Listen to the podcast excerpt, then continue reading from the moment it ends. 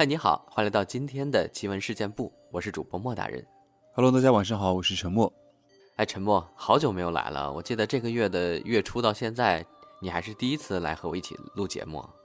是的，因为工作比较多嘛，然后每天都是嗯录音啊，怎么样的，事情特别多，所以就推到了今天才来。大家应该很想你了啊！今天带来一个怎样的故事呢？今天呢，其实也是在这个网上找到的一个故事啊，呃，一个听众的留言就是说，从小可能八字会比较轻，比较容易见鬼，然后也是从小到大的一段经历吧。好，那我们来听一听这个人的故事吧。嗯，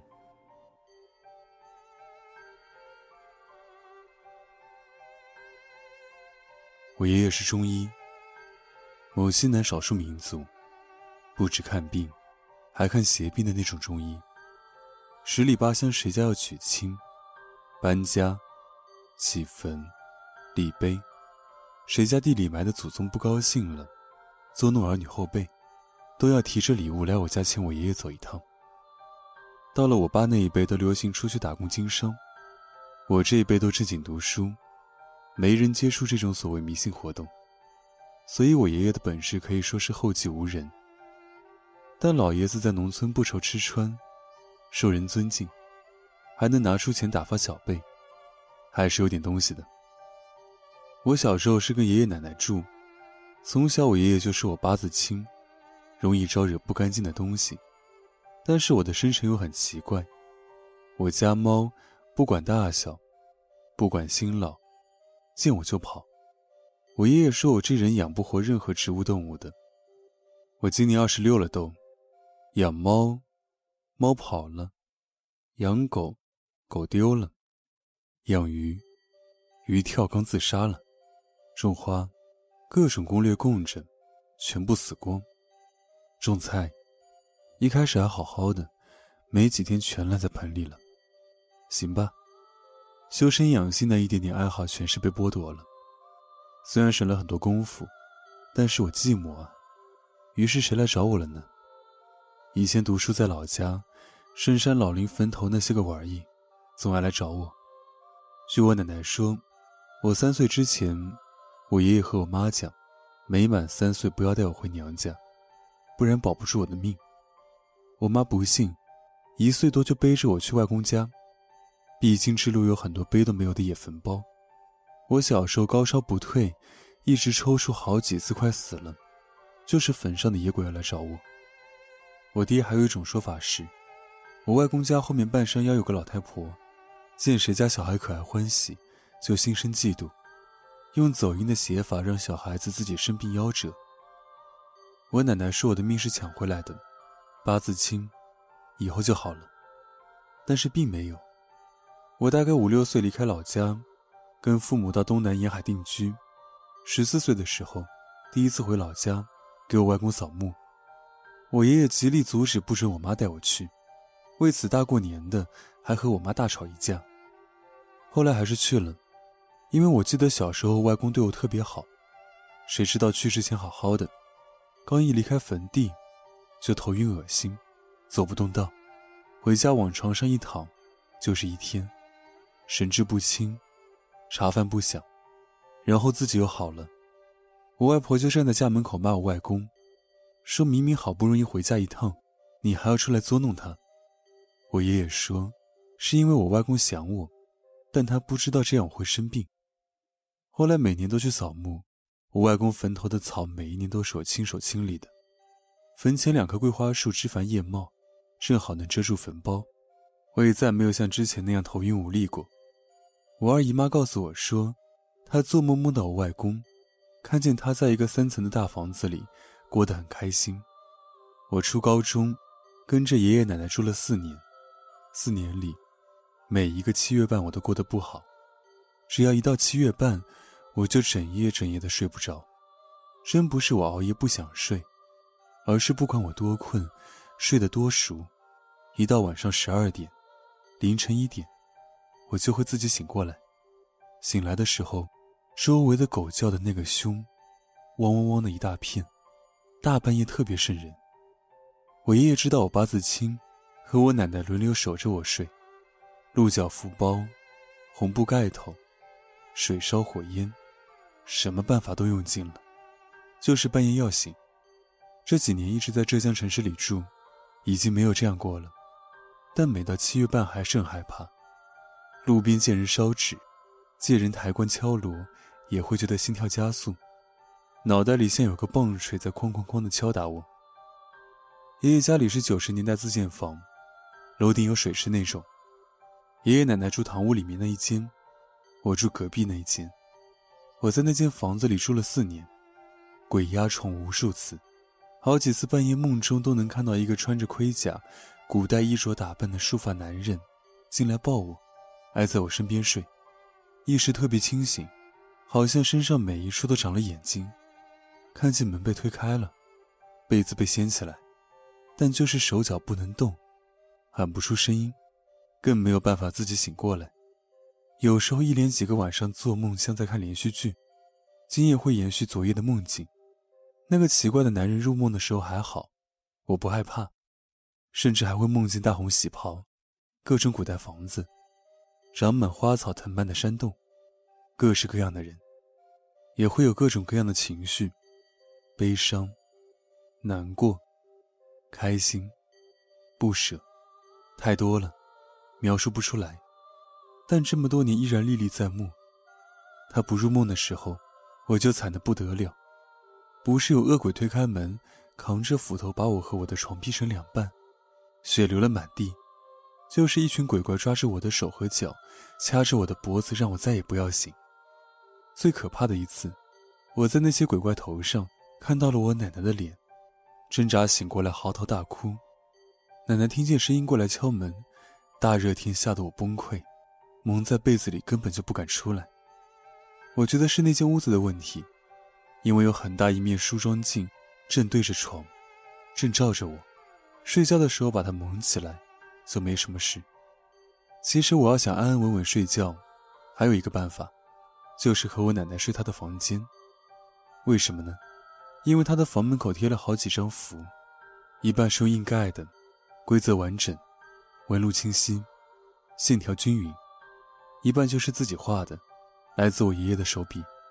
我只要在我奶奶房间里睡，我从来不会鬼压床，连噩梦都不会做。后来去上高中，高一的时候，住在女生宿舍七楼，睡上铺，正对着阳台门，门一打开，就能看见对面年年淹死人的水库。据同学传闻，女生宿舍旁边的操场。曾经是个乱葬岗、万人坑，有半夜十点多下晚自习的同学，在操场树上看见过鬼影。当然，这都是听别人说的，还是说自己经历的。高一、高二打基础，学习比较紧张，经常下了晚自习回来，还要开着台灯学习到凌晨一点多。每次一到深夜，操场上就会传来很惊悚、很奇怪的叫声，因为是全封闭寄宿制学校。学生故意搞怪的可能性基本没有，宿管巡查告状很严的，轻则记过通报批评，重则开除。有时候是全宿舍都能听见一声突然炸开的尖锐的怪叫，有时候只有我一个人能听见，搞得大家都很害怕，都觉得我这个人神神叨叨的。好吧，高一国庆放假之前，我半夜又鬼压床了。晚上大家开着阳台门睡的，我能看见那个淹死过好多学长学姐的水库。不知怎么的就睡着了，又不知怎么的，有个男人就站在我床边，直勾勾的低头看着我。我可是上铺的，回家大病一场，高烧两天，我爷爷请了灶王爷，拿着烧起来的他自制的药箱给我一顿毒打，一边打一边骂：“好了。”返校读书，换寝室，换了寝室更鬼，经常半夜三点多听见走廊外面有人穿着拖鞋走过。那时候住在楼层末尾的楼梯间那间寝室，寝室号二十多，每个寝室都有独立卫生间，不可能是同学半夜起来上厕所，而且声音还是那种，一双拖鞋不快不慢，由近及远，到寝室门口，全程保持一个频率的感觉。正常人是走不出这种步调的。我就躺在床上，清晰的听着他来了，他走了，去跟宿管反映。宿管说管得那么严，哪个小兔崽子敢半夜不睡觉爬起来乱走？而且我们那层楼也没听谁说有人梦游的。有一天晚上，大半夜的，大家都准备爬上床了，本来关了的门，突然打开了一条缝，他吱呀一声打开了，给我们一宿舍小姑娘吓得瞬间抱一起嗷嗷哭。为什么呢？因为那时候都是我们学校公寓闹鬼，每隔几年或者一届学生，男女宿舍就要兑换一次。传的最凶的，是隔壁学校宿舍，楼下那个八卦造型的花坛，传说是为了祖凶化煞，请高人指点造的。有一年学生跳楼了，跳下去就死在花坛上面伸出来的铁棚上。晚上又下大雨，被人发现的时候，雪都冲干净了。我们学校的宿舍，大夏天不管外面多热，宿舍里永远冷得像冰库，一进去跟开了空调似的，凉快的不得了。那一年，学校门口还发生了一起凶杀案。学生放学吃晚饭的时候，当着那么多人，白刀子进，红刀子出，当天晚上送市里，人就不行了。加上我们宿舍有我，总是半夜睡不着，听见很多奇怪的声音。比如走廊上的拖鞋声，窗外的惨叫，阳台上没晾衣服、没漏水，却一直滴答滴答的滴水声，大家都被我搞得很害怕。然后，我又光荣的换寝室了。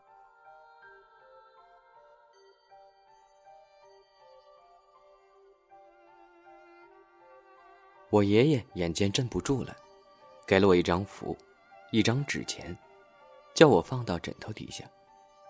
千叮万嘱，不能给别人碰，也不能让女孩子从上面跨过去。于是我快乐的高中总算安稳了一段时间。到我第一次高考的时候，因为我出校门去考场见到的第一个人是女人，我爷爷说我考不上了。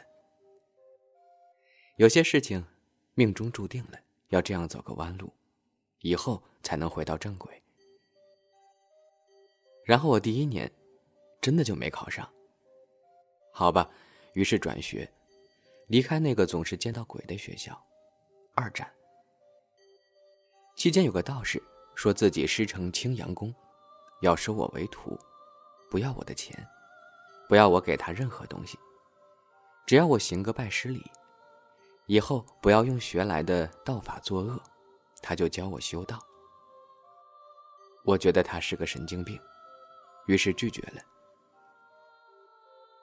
同年，我小婶婶耳朵眼儿外面长了一个很大的疮，看了好几次医生都没好，打电话叫我爷爷看看。我爷爷找了个黄道吉日看完，告诉他说，是他那个死鬼老爹的坟上长了一棵树，树根扎耳朵里了，所以他的耳朵会突然生病。他回老家打理坟头，果然有一棵树长在坟上。砍掉之后，他的耳朵就好了。当然，这也可能是医学的力量。当我在家里的时候，偶尔会突然感觉身体出点毛病，比如端个碗去厨房，突然右肩膀像是被人打了一棒子，一下子就抬不起来，使不上劲儿了，那碗筷摔了一地。这种情况，我爷爷称之为打阴枪，说是底下当差的人抓人打架呢，纯属是误伤。用治邪病的法子，分分钟就能搞好了。以至于我至今仍然记得那个大碗从我身上抽出来的血水，没有划破一点伤口，就是一碗清水变成了红色。那时候没有手机，也没法自证了。有时候也会泼水饭、立筷子、滚鸡蛋，都是对付孤魂野鬼的小打小闹的。我第二年高三，我爸的干女儿的亲爸爸突然死了。他生前对我很好的，挺仗义的一个汉子，对老婆儿女负责，对亲朋好友仁义。可惜了，好人不长命，他死的那年，家里的房子刚造好，离我爷爷家也就半个山头吧。我去吊唁送花圈，身上还带着月经呢。我爷爷说：“去了别看棺材，不要进停放棺材的堂屋。如果有一只鸡打着一把黑伞停在院子里，你就离远一点，别碰。”去了回来，问我爷爷怎么好好一个人突然就没了。我爷爷说：“因为他家的房子选的不好。家门口是河，大门又正对着桥，当然各种阴邪煞气都进他家门了。这种方位是死人选坟地的好地址，可不是给活人造房子的。我爷爷奶奶给自己百年以后选的坟，就是正对着河和桥头的。”说是他们二老死后，河水像玉带，能揽财。反正一大通的专业术语，我也没记住。家中先祖几次大动土木，迁坟立碑，就是因为植被地貌被破坏了，换了风水。我爷爷要把风水给改回来。反正从小穷的叮当响，到了我们这一辈儿，尤其是我家，还算有点小钱。姑且算是风水吧，但在这件事上，我更相信尽人事，而不是听天命。毕竟我父母也很努力的。高考前，我做了个梦，梦见一个男人站在寺庙里，跟我说时间不多了，他来告别。后来我去一个从来没去过的百年老庙里求签，那庙和我梦中的一模一样。求助于人，某大师傅叫我在寺庙西南角还是哪个方位着？太多年前去的，忘了。让我正午时分去烧一炷香，亲自盯着香烧完才能走。目的是了却前缘，还一个愿。桀骜如我，核心价值观一念，妖魔鬼怪快离开。最后离开老家的时候。也没再去过那个庙。